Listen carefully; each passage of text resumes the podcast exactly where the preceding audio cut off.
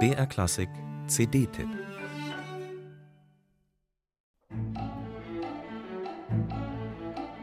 Eine Komposition von Charles Souy. Also eigentlich von Charlotte Souy. Aber in einer Zeit, in der Frauen musikalische Kreativität kaum zugetraut wurde, mussten Komponistinnen schon mal tricksen, um wahrgenommen zu werden. Dabei war Charlotte ein ebensolches Wunderkind wie ihre gleichaltrige Freundin Nadia Boulanger. Sie studierte an der Pariser Schola Cantorum Orgel bei Louis Vierne und Komposition bei Vincent d'Indy. Ihre Werke wurden von Kollegen wie Dukas, Fauré und Ravel gespielt und hoch geschätzt. Doch nach ihrem Tod 1955 wurde es still um Charlotte Souy. Irgendwann begann ein musikbegeisterter Enkel, ihre Manuskripte zu sichten. Und jetzt sind dank der Initiative von L Women Composers 15 ihrer rund 35 Werke als Ersteinspielung auf CD erschienen. Der Anfang einer vielversprechenden Komponistinnen-Edition.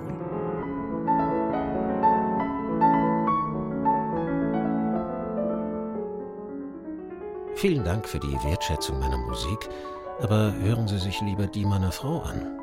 Denn wenn Sie mich für talentiert halten, sie ist es, die Genie besitzt.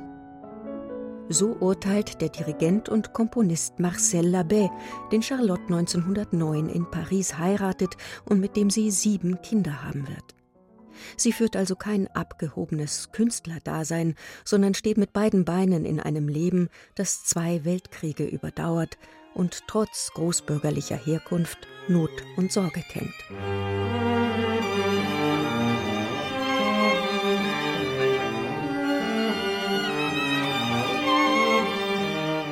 Charlotte Souy ist keine Hobbykomponistin von Salonmusik.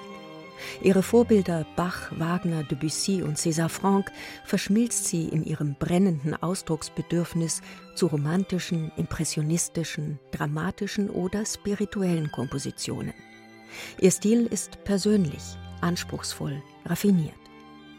16 hervorragende Sänger, Pianisten und Kammermusiker sowie das Orchestre National Avignon Provence unter Deborah Waldmann sind an dem drei CDs umfassenden Konzeptalbum des neuen Labels La Boîte à Pipit beteiligt.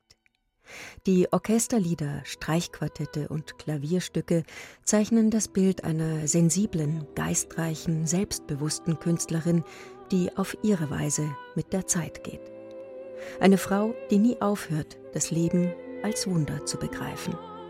Ich stelle fest, dass meine weißen Haare nichts geändert haben an dieser Neugierde auf den nächsten geheimnisvollen Tag, der mir stets das Versprechen eines unerwarteten Glücks zu enthalten scheint.